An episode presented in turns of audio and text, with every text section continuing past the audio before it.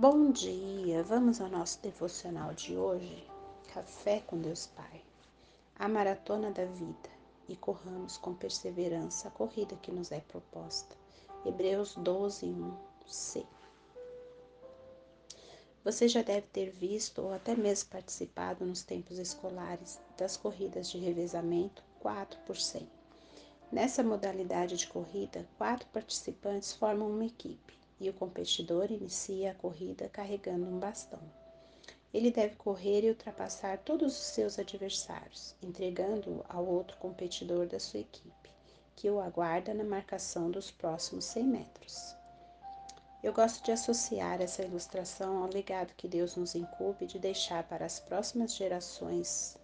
É exatamente por isso que estamos vivendo. Não estamos aqui a passeio, pelo contrário, Estamos aqui porque Deus tem um trabalho e um propósito para nós. Para um atleta profissional, deixar de competir é uma tarefa muito difícil. De igual forma, não sabemos quando a corrida que nos foi proposta encerrará.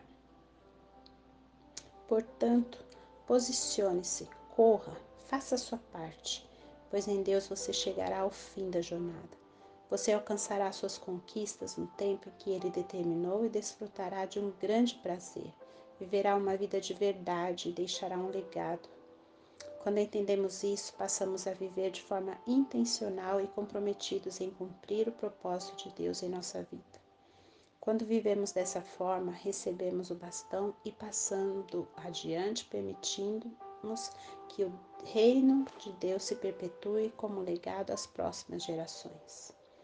Por isso, compreenda que este não é somente mais um ano que se inicia, mas sim um ano de missão, no qual o bastão de Deus foi entregue em suas mãos e a corrida já se iniciou. Você está dando o seu melhor para que outras vidas recebam o que você tem recebido do Pai? Pense nisso e não perca mais tempo. E a frase do dia nos diz: traga para o seu mundo a presença de Deus e descubra o verdadeiro mundo preparado para você. Leitura bíblica, Salmo 6. Palavra-chave: foco. Um dia abençoado para você.